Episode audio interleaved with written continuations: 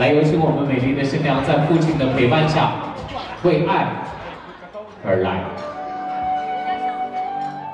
什么都不知道，反正那个感觉就是真的婚前恐惧症那种感觉。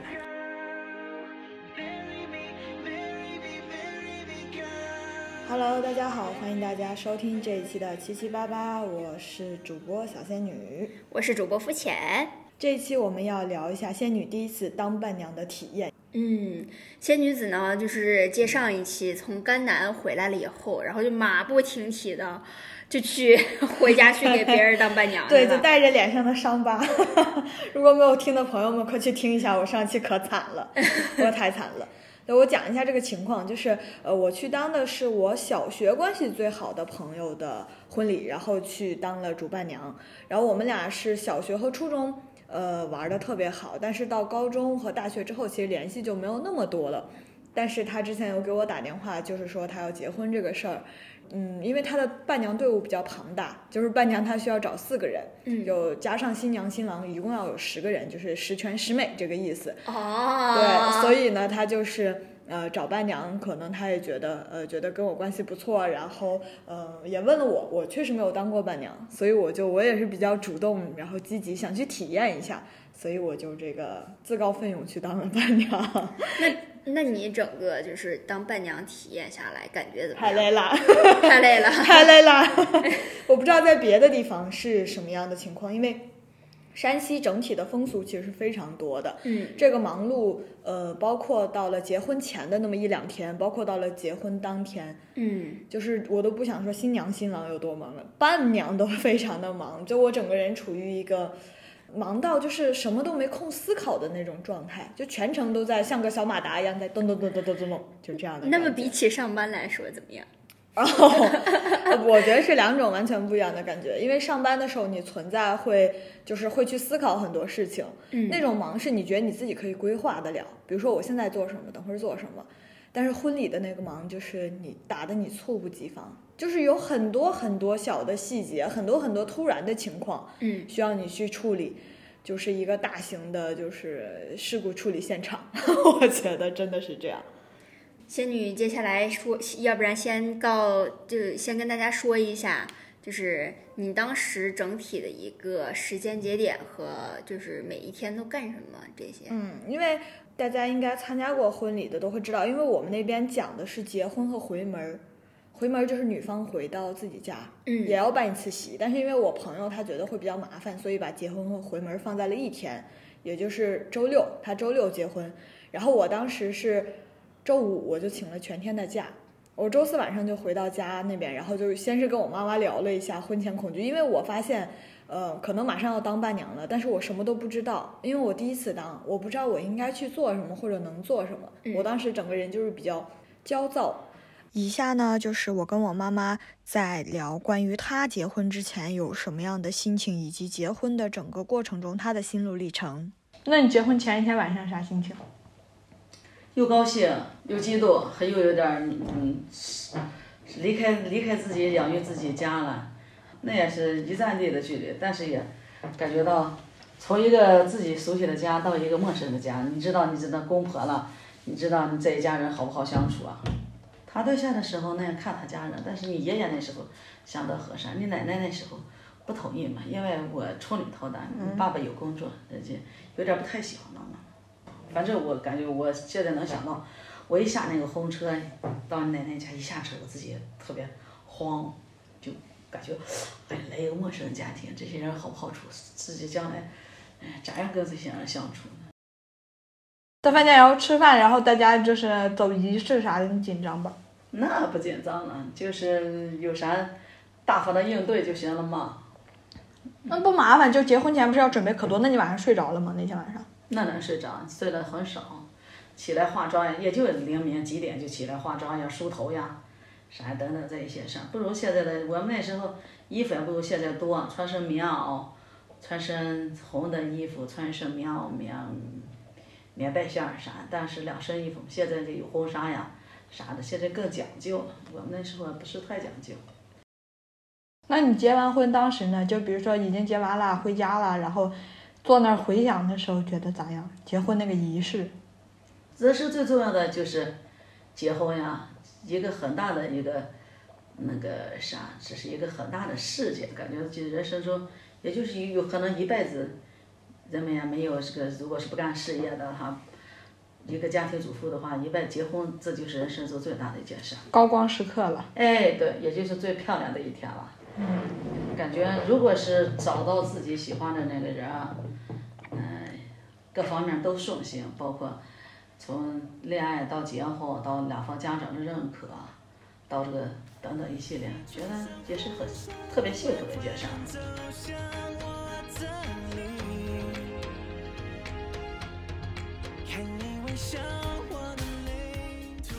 到第二天上午，就周五的上午的时候，我就去就是做了什么美容啊那一些，就一整套先走一走。然后就到下午的时候，我就跟我的朋友联系，想着说结婚前一天去他家里看一看，因为也很久没有见了。结果去了之后就干活，都没有寒暄。去了之后有无数多的活在等着我。这个活包括就是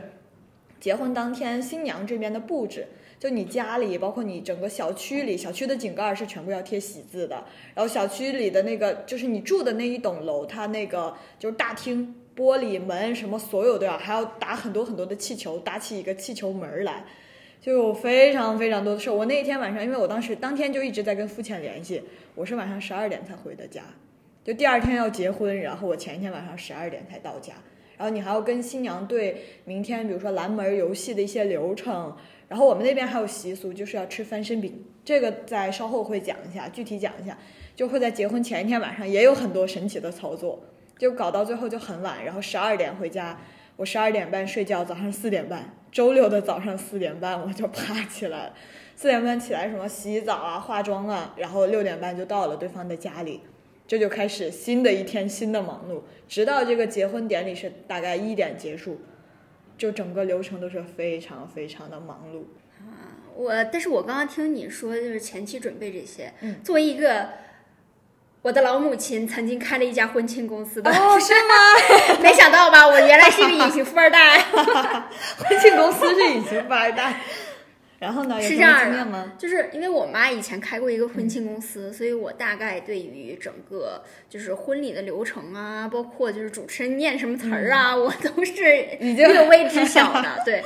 然后讲道理啊，比如说扎气球拱门这些。应该都是要全程承包给那个婚庆公司的，为什么你们会自己上手？这是我非常之迷惑的一点。我也不知道，就是而且就算不自己，就算是没有承包给婚庆公司，按理说应该是有，比如说女方这面的话是有女方的呃家人，对男父母的亲戚，对然后我们当时去的时候，就是因为因为是这样，就是我的朋友他是浙江温州那边的人，然后她嫁到山西这面，她从小在山西这面长大。然后她嫁的另一半也是山西人，所以她其实相当于要遵守山西这面的一个习俗婚礼的一些习俗。嗯对，然后她的父母可能也是就是孩子第一次嘛，就第一个孩子结婚，可能也不太知道一些什么流程啊习俗，也是找了很多本地的朋友，然后一起来帮忙。所以他们家当时就是热热闹闹、嘈嘈杂杂，然后我们几个不不不朋友在。你知道，就是如果你真的是找对了一家专业的婚庆公司的话，婚庆公司是会派一个人来全程帮你对到你家里头，然后全程你哪些哪些人现在应该做什么，去哦扎，有一个总总对，指然后挥那个的感觉。对对，那个呃，另外一些人哪些哪些人可以帮忙做切庆活动，然后对流程这些。哦，但是然后伴娘什么时候应该开始对流程，然后其他人又应该开始干嘛干嘛干嘛，这些都是婚庆公司有一个专门的一个，就是相当于一个策划、嗯策划师来来负责对来负责的。但是你这么一说的话，突然点到我了。我好像我们那边结婚都没有这个岗位，就是这个婚庆看来这公司是一个市场啊。对，它有有司仪，嗯然后有接车，这些是都有的，但是没有一个一般情况下，在我们那边，因为我小的时候见过很多婚礼，可能我也没注意，然后我就是被带着坐席嘛，嗯我见到的很多婚礼，包括我朋友的婚礼，都是这个总策划你说的那个位置没，首先没有这个职位，其次就是这个位置的话，他一般都是家里的某个长辈，就是做过很多次这种婚礼，帮别人弄过。帮过很多忙的这种长辈，比如说男方的，呃，就是女方父母的一些朋友，嗯，或者什么朋友的朋友，就这种知道的人来帮你 hold 这个全场，但是没有，所以我们就是非常的忙，而且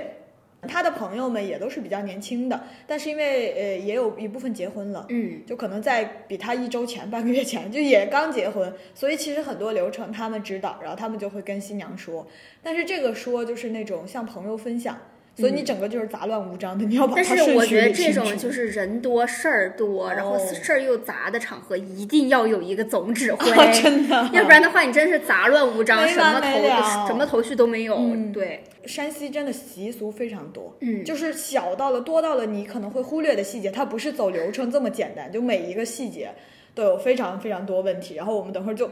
聊一下这个婚礼的习俗有有多少，因为我之前都很多我完全不知道，因为我之前有跟付钱讲过，就是在结婚的前一天晚上，新娘和新郎是一定要吃翻身饼的。呃，我不知道你们那边有没有这样的习俗，完全没有，对吧？就是 听都没有听过。对，就从这个时候开始，就是就是我们那个翻身饼，而且要求很多的，它是要找一个全人。这个全人是什么呢？全人就是指自己的父母、公婆、老公、儿女双全，这么一个女性来烙七张饼，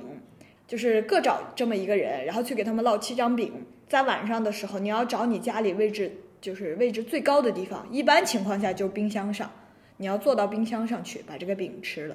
底下人会问你问题，就是比如说，呃，会问你一些问题，你要说一些比较吉祥的，呃，就是这个话。这个的寓意就是为了你以后在家里地位更高。呃，两家也会互互相发视频，就看看到底是男方做的高还是女方做的高。这还是第一个，刚起步。来继续，然后还有就是婚礼当天，就是新娘的脚是不能离地的，这个就是泛指从你就是男方去接亲，到再回到男方家，再到呃酒店，就是这个全程新娘脚不能落地，新郎要一直背着新娘。这个是有什么寓意吗？呃，我们那边的寓意是，呃，就是好像说是，呃，如果沾了地，就是说好像会带走一些不太好的，可能就是像就贫穷啊，或者说以后会比较要干很多活儿，就是因为你结婚这一天，相当于你是最大的，啊，你最金贵的。对，然后你这个时候如果那什么，就就有这种讲究。所以一般这种情况下，如果你的另一半不够结实，一般情况下真的背不动，真的没办法背全程。但是大家都会带，就是随身会带那种，有一个朋友会随身带一个红毯子，或者说就是沾了喜字的椅子。然后比如说哦新郎就背不住了，他就会喊，然后这个人就会赶紧把这个东西带过来，就他只要垫在新娘的脚下就 OK。那还有啥其他的讲究啊，吗？太多了。对于其他人的讲究，就是新娘上下车的时候是不能看的，就她上下婚。就是围观的时候，就围观的所有人呃，对，在新娘上下车的时候都不能看新娘上下车，是这个意思吧？对，而且这个就是我们那边的说法是，最好是跟新娘同属性的，尤其是女生不要看，可能男生好像还好一点点，因为他讲究说是新娘是呃结婚当天身上阴气比较重的人，然后就是会容易沾上什么不干净的东西，但是又因为她当天结婚，所以她没有关系，但看的人就会有有就是犯冲嘛。对，还有其他的就是呃要在结婚当天和其他的新娘换手绢。就是我比较好奇嗯这一点是怎么实现的，就是他会提前，比如说新娘结婚之前也会提前联系其他当天会结婚的新娘，是吗哦，不是，就是你怎么联系呢？你也不认识他呀。对呀、所以你们 他就是什么意思、呃，他是你从新郎接亲接到新娘之后，呃，到去新郎家到去酒店的路上，因为这一路上会有婚车。呃，婚车是比哦其他车更显眼的，比如说婚车停靠在路边，比如说新娘就会这时候就新娘方就会派一个朋友，他基本上就全天在负责这个事儿。比如说同小区，他出门时候发现小区里有其他人也在接亲，你要赶紧跑到那里去跟对方换一个红手绢，因为当天都准备的是红手绢，你和他换。然后到包括到酒店里，酒店里不是也有很多同时期在办婚礼的人嘛？如果你遇到新娘，就要第一时间去跟你的朋友就要去帮你跟那个新娘换她的红手绢来，这样其实就是说大家交换好运。哦，那万一真的就是这天只有你们结呃，不可能，因为结婚一般都会挑好日子，不会存在说你办的酒席就你，那你除非去了非常非常偏的地方，就你想想，办酒席，大家肯定想选好的地方，所以好的地方，那必然别人也觉得它好，也一定会存在有其他人跟你一起办酒席，包括好日子也是。那我真的好是好奇，比如说在就是单身男女日渐不想结婚的情况下，很有可能就出现哦，未来的某一天，我觉得这个事情是因为在小城市，首先我不知道，我觉得这个习俗应该是只有我们那边有。就四线城市，它首先习俗很多，其次你存在这个情况，依我这次参加婚礼来看啊，那它只存在于大城市。嗯。啊，年就是小城市的年轻人被迫要结婚的压力也很大，嗯。呃，所以就很很难存在说你真的就这一天就你一个人结婚，嗯，非常少，就至少你都会换出去一块红手绢儿，就在这个酒店里，同一天不可能只有一个人做就是结婚，就很少很少这个情况，至少在我们那边，所以当时是一般出门要准备六块红手绢，有的厉害的人基本上六块都会换完，哦，就是，但是一般情况下至少会换出去一块儿，嗯。嗯，好吧，好吧，这个后面我们再继续详说啊。嗯，那还有其他的一些流程吗？没有，其他的就是一些像拦门啊，像婚礼就是典礼的一些流程，就是就是大家看到的那老几样嘛。明白了，明白了。对，那你作为主伴娘的话，就是你的负责的东西有哪负责哪？一块儿？对，其实我刚开始的时候，我以为我只负责接亲的时候拦门儿这么一个流程，嗯，就相当于我是被派出来跟就是其他新郎和伴郎谈判。对，但是我没想到，我去了现场之后，我还接上了就是递戒指和接捧花儿这么两个任务。啊，这个非常离谱，因为呃，递戒指原本是新娘选的是她的妹妹，她亲妹妹做伴娘，然后去给她递戒指。但是在快要递戒指的前五分钟，就是已经开始在说婚礼的誓词了嘛，就双方就是新人念誓词，然后他妹妹就哭得稀里哗啦，可能非常感动吧，就哭稀里哗啦，然后找我说姐姐，我可能上不去了，说你去帮我送吧。然后我就临时临危受命了？啊，对，然后我就。啊穿着我非常长的伴娘裙，嘟嘟嘟嘟跑上去把那个戒指送了。然后包括当时接捧花也是，我以为就是会是那种扔嘛，嗯结果因为他可能婚礼现场，他其实那个席位坐定了之后，他其实不太好扔，因为它不是那种室外的草坪婚礼，所以他那个就存在就你接其实非常混乱。然后这种情况下，就是主持人点名说，就是说你要送给你的哪个朋友，然后就把我点到了，然后我吃到一半儿，然后又继续上去接那个捧花，去发表这个接捧花的感言。这个是最尴尬的，你知道吗？因为我非常印象深刻，嗯就是我上一次参加我哥哥的婚礼，也是、嗯那主持人就说，在场单身的男女们都可以上来，因为它是那种就是拉线的那种捧花。然后我妈就让我上去，然后我哥也在台上让我上去，但是呢，刚好好死不死，我嘴巴里头还有一块啃着的鸭肉，我又不想把它丢下，你知道吗？因为那个鸭肉非常好吃，这整个席面都是我三伯母就是用心挑选的。嗯，那块鸭肉真的非常之好吃，我又不想把它丢下，但是他们所有人都在让我上去，然后我就就光速把那个鸭肉啃完了以后。放在那个扎扎盘里头，然后手都没有擦，然后我就上去，就是牵了一根线，哎，太好笑了。哦，我以为是你签到了，所以尴尬。我没有，哦、你没我没有，就是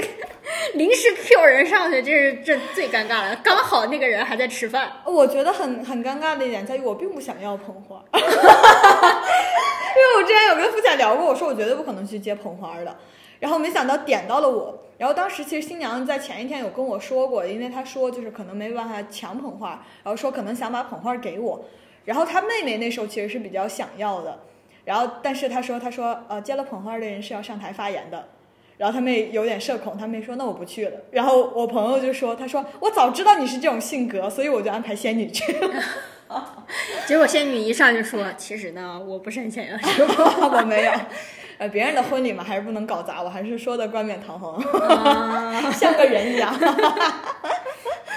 对，嗯，那比如说你刚刚说的这些东西，其实都是你作为主伴娘在做的一些事儿。我就很想问一下，就是主伴娘是有什么讲究吗？然后你和新娘的关系是决定了你能不能当主伴娘，还是说她有其他的一些什么条件限制啊什么的？因为我们那边就是呃，伴娘她好像没有那么多要求，就是结了婚也可以，嗯。但是好像是结婚不要不要太久，你结婚十年这种就那就算了，就可能比如说就这一两年结婚也无所谓，但是一两年结婚结了婚的人她是不能当主伴娘的，所以主伴娘的位置她必须是一个单身的女孩儿，然后呢，他至少要跟新娘关系好一点吧，嗯，对，就你得了解对方，这个时候你才会就是在各种临场情况下比较知道什么反应，而且你因为主伴娘其实挺忙的，你需要去跟新娘对接很多事情，所以一般情况下挑选主伴娘也会是那种可能比较会说的，性格比较开朗的，就比较把他扔出去能去跟其他人有互动的这么一个情况。嗯嗯，那我我再问一句啊，那像咱们主伴娘有了，那会不会有主伴郎呢？男生那边应该是会有主伴郎的，主伴郎一般就会显示在拦门的时候，就是站出来的那个，就是在玩游戏的时候，比如说站出来跟你谈判的那个男生，一般情况下都是主伴郎。哦，一般他们都会选比较壮的男生，因为好撞门。嗯，对，好嘞，那我还想问一个，就是稍微可能比较敏感的一些问题啊，就是因为其实我个人当伴娘的经验也不是特别多，我只给我姐姐当过一次伴娘，嗯。然后我很多关于伴娘的知识其实来源都是小红书，嗯，但是小红书呢，很多女生就会比较纠结，去当伴娘会不会就是收到专门的伴娘红包和伴娘伴手礼这样的问题，因为小红书上还有很多人就是会晒，就是新娘给到的伴娘伴手礼，嗯就是里头可能会有非常精致的小礼品，然后有定制化的一些，就是很用心的一些小东西。嗯，对，那嗯，你有了解过这部分吗？就是或者是你这一次情况是怎么样的？因为我觉得各个地方的风俗不一样，我们那边是你去参加婚礼一定会得伴手礼，就是这个伴手礼可能普通人来说，就是我上礼的时候你给我的那个烟和酒。对吧？那就是普通的伴手礼，所以相对应的情况下，只要上礼，就一定会领取到。更何况你是伴娘，只不过就是呃，就像小红书上可能大家说的，就伴呃伴娘的伴手礼是新娘比较精心挑选过的，可能给别人只是烟和酒和糖和什么东西。然后给伴娘的可能就是会比较贴心的，觉得你能用得到的，比如说我这次那个里面有什么小香小香薰呀，然后有小罐的蜂蜜呀，然后有身体的护理的一些护手霜啊，什么身体乳啊这些，然后包括它的外包装是一个化妆盒，大概就会以实用，然后呃比较还比较更亲近一点的东西会作为伴手礼，但是有的地方他们就会可能因为。其实伴娘相当于去帮你忙了忙碌的人嘛，嗯。然后有的地方也会表示感谢，就会给伴娘小红包，但这个小红包其实不会很大，啊。就我听过最大的伴娘的红包就二百块钱，就一定没有你上礼的多，所以我觉得啊。就是伴手礼啊什么就不可以不列为你要不要去当伴娘的考虑，因为我觉得要不要当伴娘的考虑是你觉得你跟这个人的关系是不是到了，不是说你关系一定好，就是你俩的关系能不能让你去愿意为他忙。嗯，因为伴娘真的还挺忙的，嗯就是所以我觉得可能对方叫你，呃，无非就是觉得和你关系好，或者是确实人不够了，觉得跟你关系还没有那么差，就想来让你做这个伴娘。嗯所以我觉得就是你去考虑，你首先你有没有时间，其次你跟这个人关系有没有到了，比如说你可能真的要早起，要晚睡，要请假去给他忙他的婚礼。就我觉得嗯关系层面是比较重的，因为伴手礼和钱，说实话真的没有你上礼上的多。啊 肯定是你的礼钱更多呀，他能还还你的礼物，怎么可能价值超过于很哦很少，几乎没有。啊嗯所以其实我看到小红书上面还有很多伴娘其实不用随份子的，嗯，然后呃，有的地方是伴娘不用随对份子，相当于你去帮忙，他你不随份子的钱，这个钱其实相当于他给你的一个回礼吧，对对对对相当于。对，所以其实我蛮好奇，就是各个地方不同的，就是关于伴娘这一块儿的习俗是怎么样的。对，如果呃大家有呃有想说的关于伴娘这一块儿的习俗的话，都欢迎在评论区里头就告诉我们一下，就是给我补个知识。是的，而且我觉得这几年我听到一个说法，就是说伴娘其实还挺伴郎伴娘还挺缺的，然后就是所以就会有职业的伴娘这种角色存在。我愿意，啊，对，就但是真的非常忙，就是职业伴娘，她其实就是去帮忙。就嗯伴娘，你理解她就是一个去帮忙的人，然后所以衍生了很多职业伴娘，包括很多人，他们那边各地讲究不一样嘛，有的可能只需要一个伴娘，有的需要四个五个，那你势必其实挺难凑齐人的。嗯，那你整体来说就是感受是什么样的？除了就是可能比较乱，嗯然后可能比较忙以外，其他还有什么感受吗？因为我当时在想，我在想我婚礼现场会不会听到就是大家讲那个婚礼誓词，就是新婚的誓词，我会哭。嗯因为我朋友她的情况，其实她跟她的老公嗯还是就是比较恩爱，然后比较也走了很长时间才走到结婚这一步。他们是呃从初中就是同学，就相将相当于做了九年朋友，然后谈了四年恋爱，这四年中还有三年是异地。啊，啊，这么一个情况就非常久，然后呃结婚，然后他在台上讲誓词的时候他就哭了，就是我站在台下，因为我站在就是那个就是大家怎么理解呢？就是一个 T 台嘛，啊，是，新娘新郎站在中间，然后伴娘其实站在最 T 台最底下那个位置，嗯因为你要去给她递戒指嘛，所以我就在那边站着。然后我听的时候，我觉得还挺感动的，但我没哭啊，因为就是因为那一天太混乱、太嘈杂了，我觉得其他情绪完全冲掉了我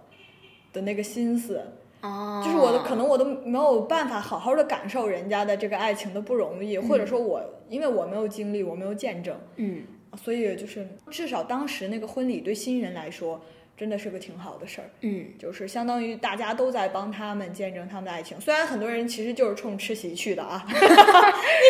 不是我吗？对呀、就是大家也没有也不因为也不了解你，也不认识你，也不知道你们的故事，呃，也来不及听，嗯，就是来上礼和吃席的嘛，所以你是能感觉到那种。但是我一直我之前小时候会觉得这种是不是就是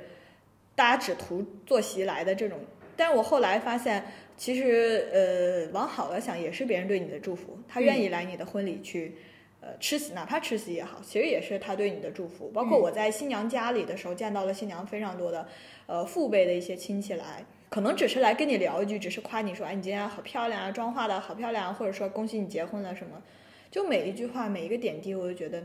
呃，对于当时的他们来说是非常需要的。嗯，就是在所有人的见证下嘛，就是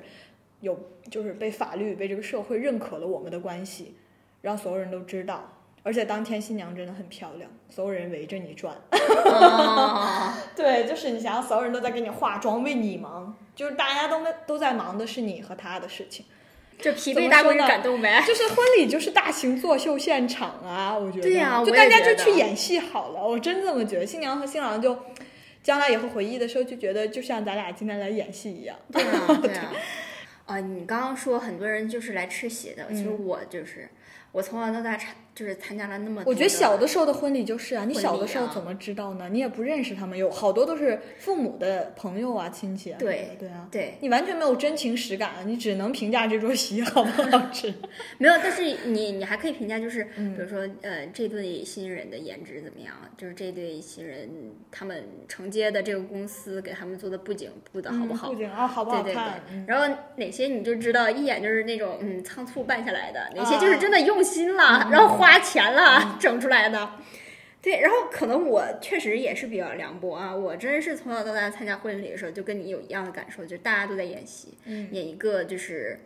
就是和和美美、平平安安、开开心心的氛围而已。嗯，演人生中最重要的一出戏。对，然后演戏呢也主要就是为了拍照。嗯，拍照和录像。哎对，呦，我尤这现在有什么跟拍摄影师、跟拍摄就摄像师这些我。真的忍不住吐槽，你知道吗？我当天当伴娘的时候，被那个摄像师和那个拍照的大哥来回摆弄，就是不行，再来一条，你知道，我就像一个演戏。你是不是就像一个那种傀傀儡布对，就让我怎么调过去，扭一嗯扭，正过来，然后说两句吉祥话。哎呦，我的妈呀！对，然后所以其实各个所有到场来的嘉宾，他们都是一个配角，然后他们主要的目的就是为了帮助新娘、新郎和他们的父母把这一嗯整套戏做全而已。对，对，然后所以我就觉得，就是他们拍出来这个照片儿，你日后回忆起来有真有多幸福呢？可能新郎新娘感触会更深一些，但是其他人可能就是主要的目的，对，就 是可能之后就为了其他人来做一个显摆的作用。嗯，所以我就在想，这个这个婚礼啊，就是传统意义上这些婚礼，是不是稍微有那么一点儿本末倒置了？就是我想象到的，就是这些婚宴，它更，就是它真情实感的浓度好像并不多。然后大家有真心的祝福吗？我觉得真心祝福能达到百分之三十就已经很不错了。对，所以与其就是。嗯，有这样情感上的付出，可能经济上的付出是更为更为实在的，就是收份子。嗯，就你爸妈从小到大给出去那么多份子，可能在你结婚的这一刻，他们能全收回来。对，而且我觉得很重要的原因其实就是给外人看。嗯，就是像不管是向别人证明我会过得很好，或者说我女儿、我儿子找到了很好的另一半，嗯其实大家就只是来看这个事儿的。你真说婚礼它本身，婚礼典礼的这个仪式，呃，就因为我看过很多人，他们结婚开始选择了，比如说草坪婚礼，就很简单，叫三三四桌关系非常好的朋友，对就大家还含着真心实意来的那种，也有，也有的是呃先办两场大秀，然后再叫朋友，也有这种，因为大家都意识到。其实，尤其可能，我觉得对于我们大城市来说，你觉得这件事儿就是没有必要。但可能你想，你把这个事儿放在一个四线城市，这个事儿就是你爸妈可能其他人的一个就是讨论炫耀的资本，你就是要做秀给他们看。嗯，你说真情实感，就是呃，我真的我给大家平淡无无无奇的生活，就添一些可讨论的话题，是对，吗？是的，嗯，就是给大家看，去向别人证明一下这个流程我走了，我们家办了个喜事儿，就是这样。我感觉确实，你这一次的当伴娘经历啊，整体下来以后，我我会觉得我好像对结婚这个事儿就更有点儿不不开心，呃，就更不想去婚还是做。婚礼现场？呃，婚礼吧，应该嗯是、对婚礼，主要是因为我觉得，嗯，就包括刚刚咱们说到的，就是什么全全人嗯这些，就为什么你一定要父母双全、儿女双全的这样的一个女性才能当全人呢？嗯，就是我觉得这个东西很不合理，因为。嗯，父母双全，儿女双全，对你可能确确实觉得他可能就是什么运呐、要好一些，嗯但是你客观事实上来说，每一个人发生意外的几率都是存在的。那可能你就没有办法实现儿女双全，尤其是在我们这一代，独生子女政策出来以后，我觉得儿女双全这些应该都是当年家里交罚款了的吧？现在现在都已经是三胎了，朋友，你想一醒。对呀、然后然后我就我就说我就说就是在我们这一代，就是还能儿女双全的人，就是要不然你就是违法了，要不然你就是交罚款了。我除了这个我不能理解，对，还有还有其他就是我不能理解为什么就是呃新娘上下车的时候要不看她，就这个就说什么阴气呀、这些事儿，我喜我真是听到这个词儿我就腾的火就冒上来了，我觉得这个是非常对于呃就削弱女性权利的一个比较传统的父父权社会想要削弱女性，在她 Big Day 的这一天，还要以一些就是习俗来束缚她。我觉得这个东西非常之不合理。但是你要说为什么不能看它的背后的这套逻辑，说她呃有厄运，或者是跟他属相相相冲的人，就很容易遭到厄运。我觉得这个东西有。那男的也不能看啊！你要这样说的话，那男的也不能看，新郎也不能看，嗯，是吧？整体来说，我觉得，嗯，婚姻确实是做可能对我作为独立个体会产生一些束缚，而且就是可想而知的是，在两个人建立了合法的关系之后，必定是两个人都需要交出一定的自我空间以维系这段感情的。对有些人可能会愿意把自我一部分的自我和自由吧。就换成父母眼中的安定感和现实意义上的经济依靠或者感情依靠，那就是我可能只能说，就是每一个人对于人生价值的实现意义可能不一样吧。对，因为我身边也确实是有朋友是把组建家庭当成他们人生的一个就是 big 一个非常大的事儿，嗯需要去完成的。对，但是我觉得我好像跟你都不是这样的人。嗯，因为我这一次回去参加婚礼的时候，我有感受到，就是，呃，我之前有跟肤浅说嘛，我就是我，因为我没有参加过婚礼，我也嗯没有见过很多婚礼现场，所以我在想，我去了之后会不会对婚礼以及婚姻有什么别的看法？后来我发现我其实没有，还跟我之前的看法是一模一样的。参加完之后，我也没有坚定或者没有动摇，也没有说有什么特别大的改观对我之前的想法，因为我之前就觉得婚礼和婚姻不是必须的。嗯然后我这次参加完也没有觉得，因为我发现了每个人的选择点不同。我嗯觉得就是，嗯，我对婚姻的恐惧点源于就是自由是婚姻的对立面，因为我太爱自由了，不，并不是说，呃，我不想结婚是因为我看到了什么不幸的婚姻模板或者怎么样，就是这是我跟大家很多可能，呃，可能不太相同的一点。我只是因为我自己是个比较爱自由的人，嗯我在当时我也会被别人的爱情感动，我也会相信这一些。当然，我也能理解，呃，我的一些朋友他们在可能比较闭塞的小城市，他们没有得选，就是所有人都走一条路的时候，你是没有机会走第二条路。没有人，你你，我觉得很难有人敢做第二，就第一个走第二条路的人。嗯就很难。这个对于一个人的勇气各方面要求是非常大的，所以大部分人在没有选择的情况下，只会去走那一条路，就是所有人说的，你到这个年龄就必须结婚和生孩子。嗯，然后包括我当时在伴娘的车上，就去在酒店的车上的时候，听到了后面的就是有朋友我不认识啊，是伴郎和他的女朋友，包括他们的朋友在讨论，在讨论说，呃，嗯，她结了婚之后就不想工作了，然后打算就在家里坐着，然后让她老公挣钱什么这些。呃，就像刚才肤浅说的，如果我们以女权的角度去评价这些，她们就是最不争气的女人。你为什么要放弃你的权利？但是说实话，我又觉得我很能理解，就是在这个情况下，所有人把这个事儿默认为你，你就是他不是逼你一定要做选择，有的人还是在工作，比如说我妈，她到现在她还是在自己创业，在在工作。但是这个地方呢，可能很多女性她们也有另一种选择，就是回家，就是带孩子给她老公做饭。呃，就是我我觉得没有办法用大城市或者用我们所说的新的观念去评判这个地方的人，因为他们要在这个地方立足，嗯。就是你有他们的规则，嗯，就是这个说法。所以我当时就觉得，我一直跟我上学的时候想法一样，因为我上学的时候就觉得，我不能理解为什么这个地方大家都只有一条路可以选。嗯呃，我在我大概上初中的时候就想过这个事，为什么所有人都必须是考大学，然后工作、结婚、生孩子？就是我在至少我在那个城市下，我回想到小时候的我，也只能看到这一条路。但后来的不一样是在于我离开了可能小城市，我上了大学，我读了更多的书，然后我去到了各各个不同的地方，看到了不同人的生活，我才知道原来有很多选择。但小城市的人们是没有选择，就他们来说是没有选择的，所以婚姻或者说这些对他们来说，婚礼都是非常可能对他们就是非常重要、必须要做的事儿。嗯，那么我觉得最低的要求就是你至少做这件事儿的时候是真心的，嗯你嗯是真心的想跟这个人结婚，你是真的喜欢他，所以要两个人办一场哪怕给别人看的作秀的婚礼，就是你们俩去铭记这个时刻，就这种事儿是你们的事儿，嗯。不是别人的事儿。嗯，所以其实我觉得，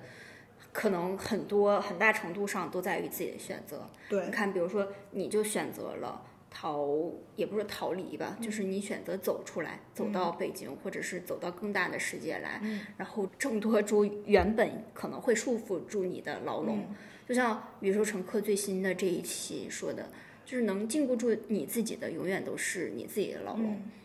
所以我觉得，就是有些时候在回望，比如说我的家乡的那一些朋友来说，他们好像跟我们就是一个平行世界的人一样。他们现在走的路，可能原本是我们应该，我们可能会走的路对。